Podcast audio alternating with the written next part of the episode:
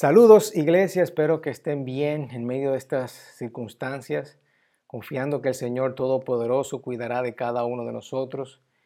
Estamos orando a nuestro Dios y proclamando su nombre en medio de todo esto.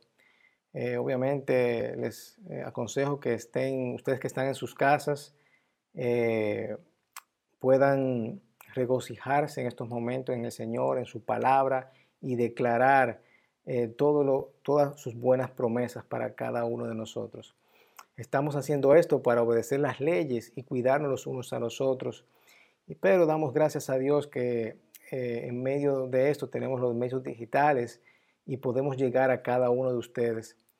Este tiempo quiero que lo tomes como un domingo cualquiera, que vea el video de principio a fin y te quiero pedir que busques a tu familia, reúnas a tu familia, para que se sienten en la cama, en la sala, en el patio, donde tú quieras y puedan ver este video y como si fuera la iglesia, ¿verdad? Quiero en esta mañana compartir contigo eh, y toda la iglesia.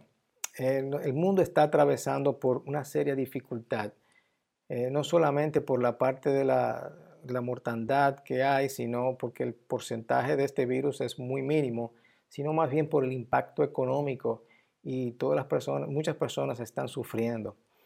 Eh, y quiero compartir cómo nosotros podemos atravesar el valle de sombra de muerte y cómo, qué perspectiva nosotros tenemos con respecto a lo que está sucediendo.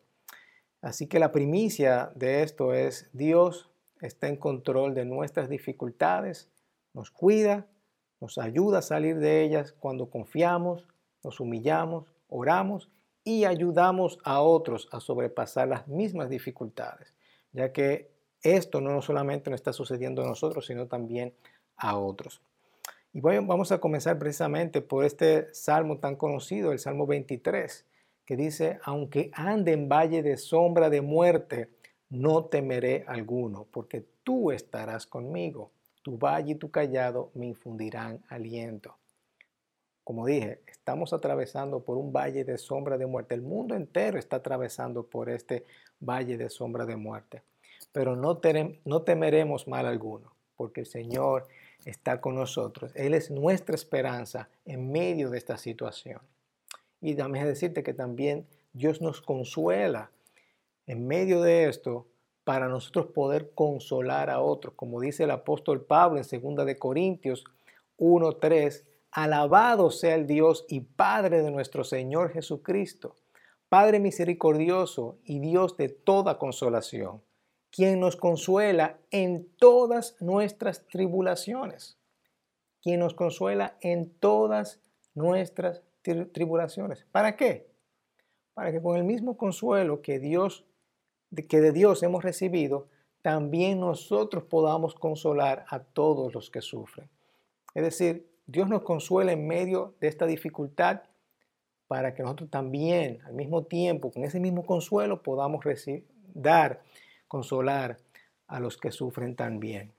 Y más adelante, en el versículo 7, dice, firme, firme es la esperanza que tenemos en cuanto a ustedes, porque sabemos, sabemos, así como participan de nuestros sufrimientos, así también participan de nuestro consuelo. Y quiero hacer hincapié en esa palabra, sabemos que nosotros tenemos ese conocimiento, conocimiento basado en la palabra de Dios y en la fe que podemos, que ponemos en, en Cristo Jesús.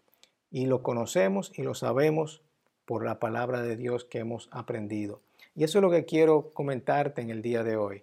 Eso es lo que quiero que, llevemos, que, que veamos que ese consuelo lo podemos ver y tú lo conoces y, y, así nos llenamos de fe porque está en la palabra de Dios. Y quiero empezar diciéndote que la fe es declarar que Dios puede superar todas estas dificultades.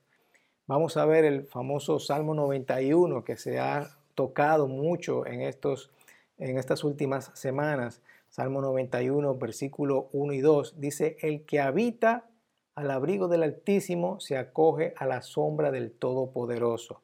Yo le digo al Señor, tú eres mi refugio, mi fortaleza, el Dios en quien confío. Esas son palabras, eso es una oración que podemos hacer a nuestro Dios. Nuestra confianza está en mano del Dios Todopoderoso. Servimos a un Dios que cuida de aquellos que invocan su nombre.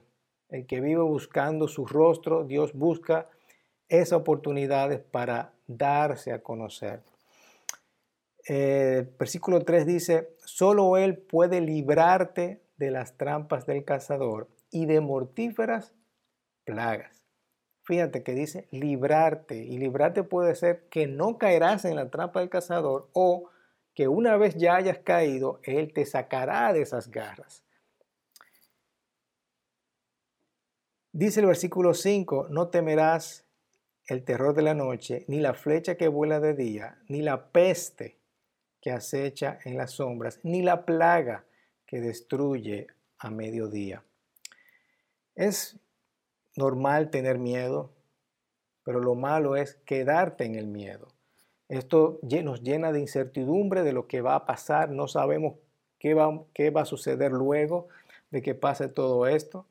Eh, como les dije, no solamente es un impacto de, el impacto no es tanto lo, que pueda causarnos a nosotros, el daño que pueda causarnos a nosotros el virus, eh, obviamente quizás a familiares de mayor de edad, que es la tasa más alta, pero el impacto económico que está, que está pasando todas las naciones. Eh, pero dice, estaba compartiendo con, eh, con los líderes cuadrangulares, que hemos, nosotros hemos sido criticados como iglesia, que dónde está la iglesia, que se ha, se ha recogido, pero recuérdense que nosotros estamos eh, obedeciendo las leyes y estamos cuidando el uno al otro. Eh, de hecho, interesante que en este mismo capítulo de Salmo 91 dice que dice más adelante, pues él dará el diablo tienta a Jesús con estas palabras diciéndole, pues Él dará órdenes a sus ángeles acerca de ti para que te guarden en todos tus caminos, en sus manos te llevarán para que pie no tropiece en piedra. Y Jesús le responde al diablo de la siguiente manera, también está escrito, no tentarás al Señor tu Dios. Es decir, nosotros no nos vamos a lanzar a la boca del león, ¿verdad que no? Eso no es la forma pero tenemos que ser prudente, prudente y exponernos total, eh, no nos podemos exponer a los riesgos y exponer irresponsablemente la vida y el peligro a otros. Pero sí podemos declarar que Dios puede librarnos de las garras, ¿verdad? Y si hemos caído, también confiando en Él, Él nos va a liberar de esas garras. Así que seguimos declarando que Dios está en control de nuestras dificultades, nos cuida y nos ayuda a salir de ellas cuando confiamos, nos humillamos, oramos y ayudamos a otros a sobrepasar las mismas dificultades. Y mientras pasamos el valle de la muerte, quiero que entienda tres cosas, tres cosas en este mensaje. Primero, que Dios está en control. Dios está en control. Eso nos da un alivio muy grande, ¿verdad? Saber que Dios tiene el control de todo y Dios permite que todas las cosas sucedan. Déjame comentarte algunos ejemplos para ayudarte a entender que Dios tiene el control de la situación. Veamos Salmo 2, versículo 1 al 5. Dice, ¿por qué, están ¿por qué están tan enojadas las naciones? ¿Por qué pierden el tiempo en planes inútiles? Los reyes de la tierra se preparan para la batalla, los gobernantes conspiran juntos en contra del Señor y en contra de su ungido. Rompamos las cadenas, gritan, liberemos de ser esclavos de Dios. Pero el que gobierna en el cielo se ríe. El Señor dice, se burla de ellos. Después los reprende con enojo, los aterroriza con su intensa furia. Pues el Señor declara, he puesto a mi, a mi rey elegido en el trono de Jerusalén, en mi monte santo. Esto muchos dicen que es un, eh, un salmo profético, hablando del ungido, ¿verdad? Refiriéndose a Jesucristo. Pero lo que quiero resaltar aquí es que aquí están las naciones peleándose Y, Dios solamente dice, óyeme, esos planes inútiles. Yo soy el que he puesto rey elegido en el trono de Jerusalén. Dios es el que está en control. Y lamentablemente las naciones se han alejado de Dios. Y eso lo vemos alrededor de todo el mundo. Pero Dios sabe todo. Y no hay nada de lo que ocurre se le pueda escapar. Dios, déjame decirte que se aflige cuando eh, su pueblo sufre. Y yo sé que Él está afligido en estos momentos por lo que está sucediendo. Pero cuando Dios ve la maldad de las naciones, las leyes malas que están aprobadas y todo lo que está sucediendo alrededor del mundo, eventualmente Dios va a actuar. Él no se va a quedar de brazos cruzados. Eh, y no estoy diciendo que Dios es responsable por todo lo que sucede, pero sí está en control de lo que pasa. Y muchas personas se están preguntando, ¿esto es un juicio de Dios? ¿Qué es lo que está pasando? Esto realmente no lo sabemos, pero hay ciertas cosas que sí sabemos. Déjame llevarte a Éxodo 21, versículos 12 al 13. Leemos en versículos 12 al 13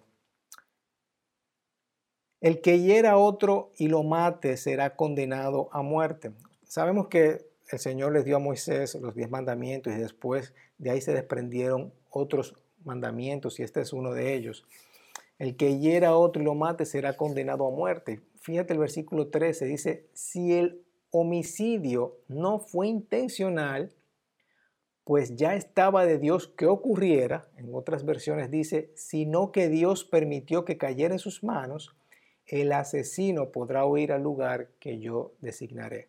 Es decir, hay ciertas situaciones que Dios no comienza, pero sí está envuelto en el resultado final de la situación o, está envuelto en la respuesta o cómo va a responder Dios con esto. Y no sabemos cómo el virus entró, ¿verdad? Y no queremos especular, pero Dios sabe lo que está sucediendo. No creo que Dios tenga que ver directamente con el virus, pero Él está envuelto en el resultado de alguna manera. Así que en este pasaje hay ciertas cosas que Dios nos está diciendo que Él está envuelto. En Primera de Crónicas 10, 13, esto es otro ejemplo, dice, así murió Saúl por la, por la transgresión que cometió contra el Señor por no haber guardado la palabra del Señor y también porque consultó y pidió consejo a una adivina y no consultó al Señor. Por lo tanto, él le quitó la vida y transfirió el reino a David, hijo de Isaí. La Biblia no explica exactamente por qué Saúl, nos explica, perdón, por qué eh, Saúl murió. Dios no provocó la lucha contra los filisteos, la lucha que estaba ocurriendo. Si vemos el principio del capítulo y esta historia, vemos que el pueblo estaba en contra de los filisteos. Pero aquí están matando a Saúl por una razón específica. Es decir, Dios nos explica por qué exactamente murió Saúl. Dios estaba en control y Dios dio una respuesta a lo que estaba sucediendo con la vida de Saúl. Y obviamente vemos muy claramente la razón.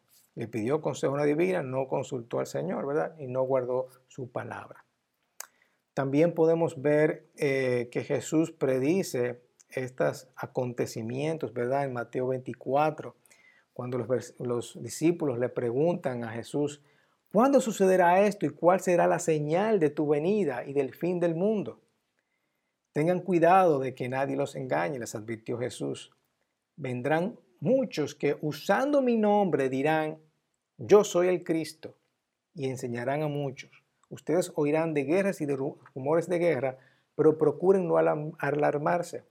Es necesario que eso suceda, pero no será todavía el fin. Se levantarán nación contra nación y reino contra reino. Habrá hambres y terremotos.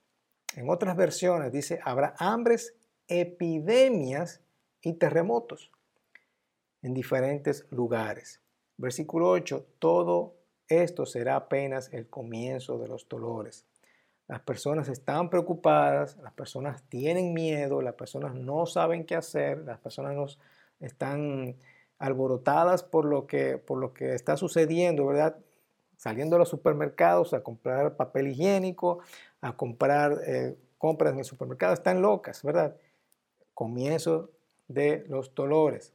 Y esto es una parte y una señal de lo que, de lo que viene. ¿Estoy diciendo que este es el fin de los tiempos? No, no estoy diciendo eso. Simplemente es una reacción que estamos teniendo y puede, eso puede haber sucedido desde muchos siglos. Y, y comenzamos a ver las historias y las pandemias que han pasado por los siglos de los siglos y vemos que es, la historia se vuelve a repetir. Pero recuérdense que esto no solamente está trayendo muerte física, sino eh, está teniendo un impacto económico. Y esos son principios de dolores. En Ageo 2.6 vemos bien claro que dice Jehová de los ejércitos. De aquí a poco yo haré temblar los cielos y la tierra, el mar y la tierra seca, haré temblar a todas las naciones y vendrá el deseado de todas las naciones y llenaré de gloria esta casa, ha dicho Jehová de los ejércitos. Mía es la plata, mía es el oro, dice Jehová de los ejércitos. ¿Cuánto dinero se ha gastado en cosas malas? ¿Cuánto dinero han gastado las naciones en cosas malas? Cada uno de nosotros estamos siendo probados, probados en medio de estas situaciones. Y yo te pregunto, ¿cómo vamos a responder a esto? ¿Vamos a responder con fe respondemos con amor, respondemos con miedo, estamos orando, estamos buscando del Espíritu Santo en medio de estas situaciones. ¿Cómo estamos atravesando el valle de sombra de muerte? Dios está en control. Dios está en control de nuestras dificultades, pero nos cuida y nos ayuda a salir de ellas cuando nosotros confiamos, nos humillamos, oramos y ayudamos a otros a sobrepasar las mismas dificultades. O te pregunto, o estamos en lo natural, replicando lo que vemos en las noticias, en las redes sociales, estamos parando la maldad. Nadie está inmune, de esto. O sea, esta es una enfermedad que le, puede pasar a cualquiera y cualquier dificultad que te pueda pasar. Es interesante que nuestro presidente convocó a los líderes religiosos y como convocó a un día nacional de oración. Eso me ha gustado porque el presidente está buscando de Dios para la nación. Yo no sé cómo llegaron a eso, pero esa es la respuesta. Esa es la respuesta de nosotros orando por la nación. Y creo que eh, de alguna forma, ¿verdad? No sé si yo no quiero eh, decir que, que es algo político, no, no es político, no me quiero meter en eso, pero hubo algo que motivó a nuestro presidente a buscar a estos líderes religiosos y a decirle, miren, qué, cómo podemos o cómo la iglesia puede ayudar. Eso es algo interesante. Eso es algo interesante. Y si vemos en la Biblia, aunque sea un buen rey o un mal rey, cuando se trata de buscar al Señor, vamos a darle respuesta a esto. Vamos a darle respuesta, vamos a apoyar esta iniciativa. Y que, vuelvo y repito, quizás no estás de acuerdo con las medidas o políticas, eh, a veces nos sentimos indignados por muchas de las decisiones, decisiones que se toman, pero debemos de estar de acuerdo con algo, que el presidente nos ha mandado a orar y debemos de humillarnos delante de nuestro Dios y vamos a, prestar atención a esto. Y cuando el presidente hace este llamado, vamos a responder. Así que eh, este Día Nacional de Oración vamos a, mantenernos orando. Así que como ustedes ven, Dios está en control. Dios está en control de lo que está sucediendo.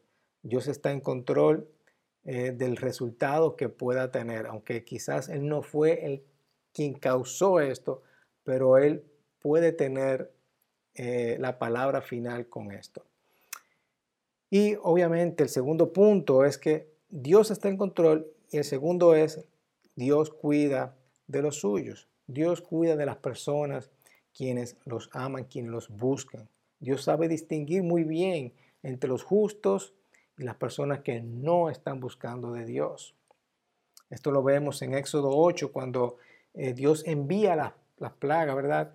Y dice, versículo 22, y aquel día yo apartaré la tierra de Gosén, en la cual habita mi pueblo, para que ninguna clase de moscas haya en ella, a fin de que sepas que yo soy Jehová en medio de la tierra.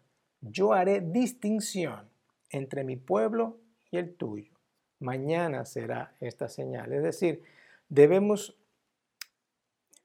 Hay, personas que son incrédulas, hay personas que son ignorantes y hay otras personas que son el pueblo de Dios, nosotros los cristianos. Y eso lo dice muy claro la palabra, que Él hace esta distinción entre estas personas. Dios quiere ver a todo el mundo salvo. Ese es su corazón. Yo entiendo que Dios quiere que el mundo entero sea salvo. Pero sabemos que experimentamos el amor de Dios cuando nosotros correspondemos con su amor, con aquellas personas con las que está buscando, con aquellas personas que están orando y clamando a Él Así es que nosotros vemos cómo el Señor se manifiesta en nuestras vidas. ¿Y qué hizo Dios para separar el pueblo de Israel cuando vino la última plaga? Vemos aquí en versículo 12, esa misma noche pasaré, capítulo 12, versículo 12, esa misma noche pasaré por todo Egipto y heriré de muerte a todos los primogénitos tanto de personas como de animales, y ejecutaré mi sentencia contra todos los dioses de Egipto. Yo soy el Señor. La sangre se virá para señalar las casas donde ustedes se encuentren, pues al verla pasaré de, de largo. Así cuando hiera yo de muerte a los egipcios, no los tocará a ustedes ninguna plaga destructora. Aquí vemos claramente cómo el Señor distinguió su pueblo y los que no estaban con Él. Y quiero que, esto nos sirva a nosotros de práctica. Primero, vamos a asegurarnos que nuestro corazón estén limpios con la sangre de Jesús. Deja que el Señor te limpie y arrepiente de, todo pecado, y no solamente los pecados tuyos, sino los pecados de tu familia, los pecados de tus líderes, los pecados de los líderes de la nación, los, peca los pecados de todo el mundo. Vamos a humillarnos y decir, Señor, perdona los pecados del mundo, pero vamos a interceder por los pecados del mundo. Límpianos con tu sangre, Señor. Y segundo, ¿por qué no tomas un poco de aceite y unges tu casa? Y ora y di por el poder del Espíritu Santo que ninguna plaga vendrá a este hogar. No habrá economía que afecte este hogar. Obviamente el aceite, ustedes saben que representa el Espíritu Santo. Y no ponga tu fe en el aceite, porque el aceite es aceite, ¿verdad? Es un símbolo de nuestra fe, es un símbolo de la fe. Así que nosotros hicimos eso, Lizelot y yo hicimos eso, eh, creo que fue el lunes pasado, ungimos las puertas y declaramos y oramos el Salmo, precisamente el Salmo 91, y diciendo que la plaga va a pasar por ahí y no nos va a tocar. Y eso es lo que estamos declarando. Así que Dios está en control y Dios cuida de cada uno de los suyos, como podemos ver en estos ejemplos. Y tercero, nosotros tenemos que hacer nuestra parte, hermanos. Nosotros tenemos que hacer nuestra parte, nosotros tenemos que humillarnos, tenemos que orar y ayudar a nuestros hermanos. Dios no solamente quiere que nos cuidemos, pero quiere que estemos en oración constante, bendecir a otras personas, Recuerden estar orando por aquellas personas, por sus enemigos. Y ahora mismo, ¿quiénes son sus enemigos? Todas esas personas incrédulas, ¿verdad? Y todas las personas que están bombardeando las redes sociales con, que, con el fin del mundo y con noticias negativas, ¿verdad? Todas esas personas son enemigos y tenemos que orar por ellos. Dios tiene la gracia en aquellas personas que quieren creer en Dios. Y te animo a que en estos momentos, en estas circunstancias, nosotros podamos eh, derramar eh, todo ese amor y todo eh, humillarnos delante de Dios, ¿verdad? Segunda Crónica 7, Eh, ustedes conocen este capítulo que dice que si se humille mi pueblo sobre el cual mi nombre es invocado, y oran y buscan mis rostros y se convierten en sus malos, de sus malos caminos, entonces yo iré desde los cielos y perdonaré sus pecados y sanaré su tierra. Ese es otro poderoso versículo que nosotros podemos una y otra vez orar, orar, orar y humillarnos. Humillarnos, invocar el nombre, buscar su rostro, convertirnos, arrepentirnos de nuestros malos hábitos. Y vamos a ver la poderosa mano de Dios obrando. Eh, y es interesante, como le dije eh, al principio, de que Dios puede ver, no tiene necesariamente que ver con, la causa que, que ha provocado todo esto, pero sí tiene que ver con la consecuencia y cómo Él va a responder. En Hechos 12, versículos 12, eh, eso era en los tiempos de Herodes, eh, echó manos a algunos que pertenecían a la iglesia para maltratarlos, hizo matar a, espada a Jacob, el hermano de Juan, y obviamente eh, también echó mano a Pedro. Y fíjense lo que dice, el versículo 4, habiéndolo arrestado, lo puso en la cárcel, entregándolo a cuatro grupos de soldados para que lo custodiaran con la intención de llevarlo ante el pueblo desde la Pascua. Así pues, Pedro era custodiado en la cárcel, pero miren esto, la iglesia hacía oración ferviente a Dios por él. La iglesia hacía oración ferviente. La iglesia estaba orando por Pedro, estaba intercediendo por Pedro. Y esto es un ejemplo muy bueno porque nosotros podemos interceder por todas las naciones, por todas las naciones que hablamos al principio en el Salmo 2, ¿verdad?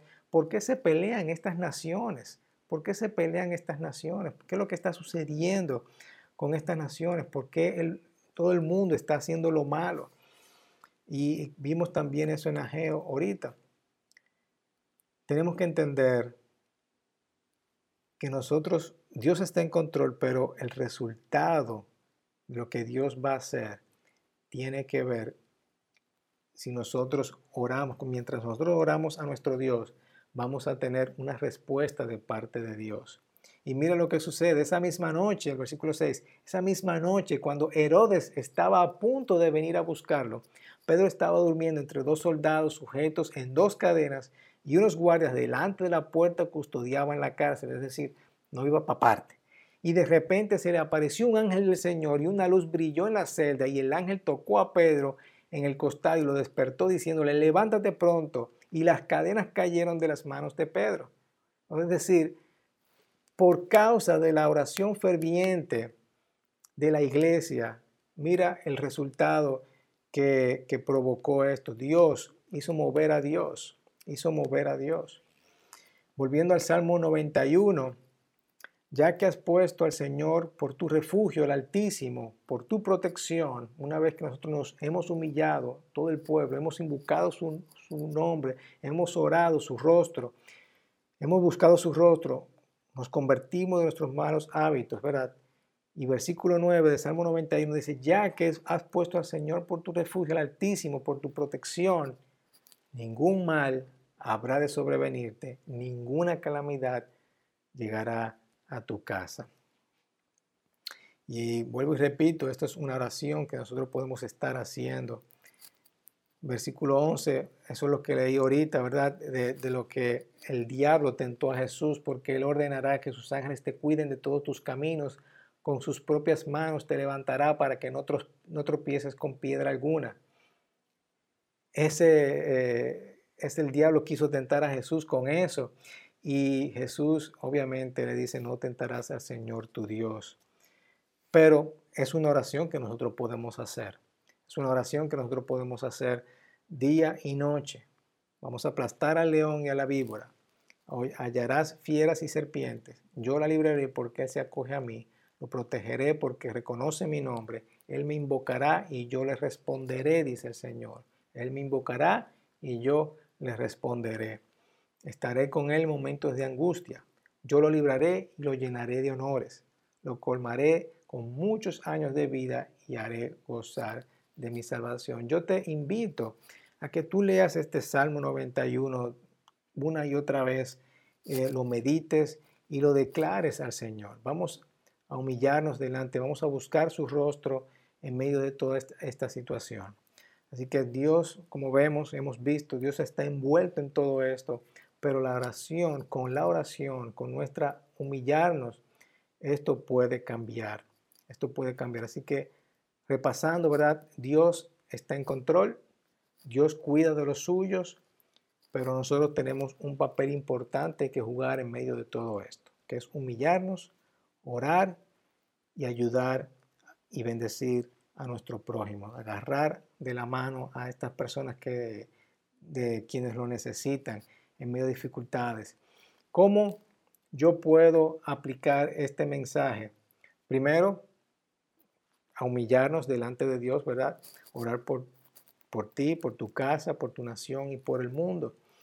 Eh, también quiero, como dije más adelante, unge tu hogar con aceite, úngelo y declara el Salmo 91 sobre tu vida, sobre tu casa y tu familia.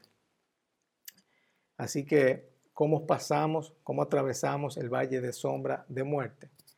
Recuerda que Dios está en control, está en control, Él nos cuida, nos ayuda a salir de ellas cuando confiamos, nos cuando nos humillamos, oramos y ayudamos a otro a pasar las mismas dificultades. Quiero que pienses en este mensaje durante este proceso, ¿verdad? Eh, espero que te haya servido. Quiero que estemos en constante oración. Recuerda que estamos para ti cualquier cosa que está pasando por tu cabeza. Eh, quiero que la pongas en oración, llévala cautiva, ¿verdad? Porque eh, en estos momentos son momentos de de desesperanza, pero no quiero que tenga desesperanza, quiero que sigamos confiando en nuestro Dios, en nuestro Padre Celestial, que Él nos va a ayudar a atravesar este, este valle de sombra de muerte. Así que oremos a nuestro Dios. Padre, te damos gracias, Señor. Tú tienes el control y la salida de esta situación. Venga, Señor, tu reino Venga, Señor, tu reino y que se haga tu voluntad aquí en la tierra, Señor. Queremos ver tu reino proclamado, queremos ver tu reino eh, manifestado, Señor, en medio de esta situación. Te pedimos, Padre, por aquellas personas que están sufriendo, Señor, por aquellas personas que eh, están pasando por la calamidad del virus en estos momentos, eh, ya que tenga familiares, ya que tenga ya que tengan el virus en sí misma. Te pido, Padre, para que tú las sanes en el nombre poderoso de Cristo Jesús. También te quiero pedir, Padre, para eh, aquellas personas que están de voluntarios como médicos, Señor, toda la persona, todo el personal médico que está trabajando con esto, ayúdalas, dale fuerza, Señor, sobrenatural. Señor, te pido por los líderes de todas las naciones, Señor, nos humillamos delante de ti proclamamos tu nombre, Señor, e intercedemos por ella para que tú cambies. Esto sea una oportunidad para tú cambiar pensamientos, Señor, y tú hacerle ver que hay un Dios que es grande y que tiene el control de todo lo que está sucediendo, Señor. Te pedimos, Señor, nos arrepentimos, Señor, eh, en nombre de ellos. Y te pido, Padre, para que eh, nosotros podamos salir victoriosos, Señor, de esta dificultad que estamos atravesando. Te pido también para que la economía no nos afecte, no afecte a ninguna iglesia, eh, a ninguna iglesia y ninguna persona que, que, que, esté atravesando por eso. Declaramos que cada uno de los miembros de nuestra iglesia cuadrangulares, Señor, se van a levantar firmes, se van a levantar más fuerte. Y te pido, Señor, para que eh, nos des paz, nos des paz, tranquilidad en medio de la situación. Hermanos, que el Señor te bendiga, te guarde y te proteja. Cuídense mucho. Nos vemos.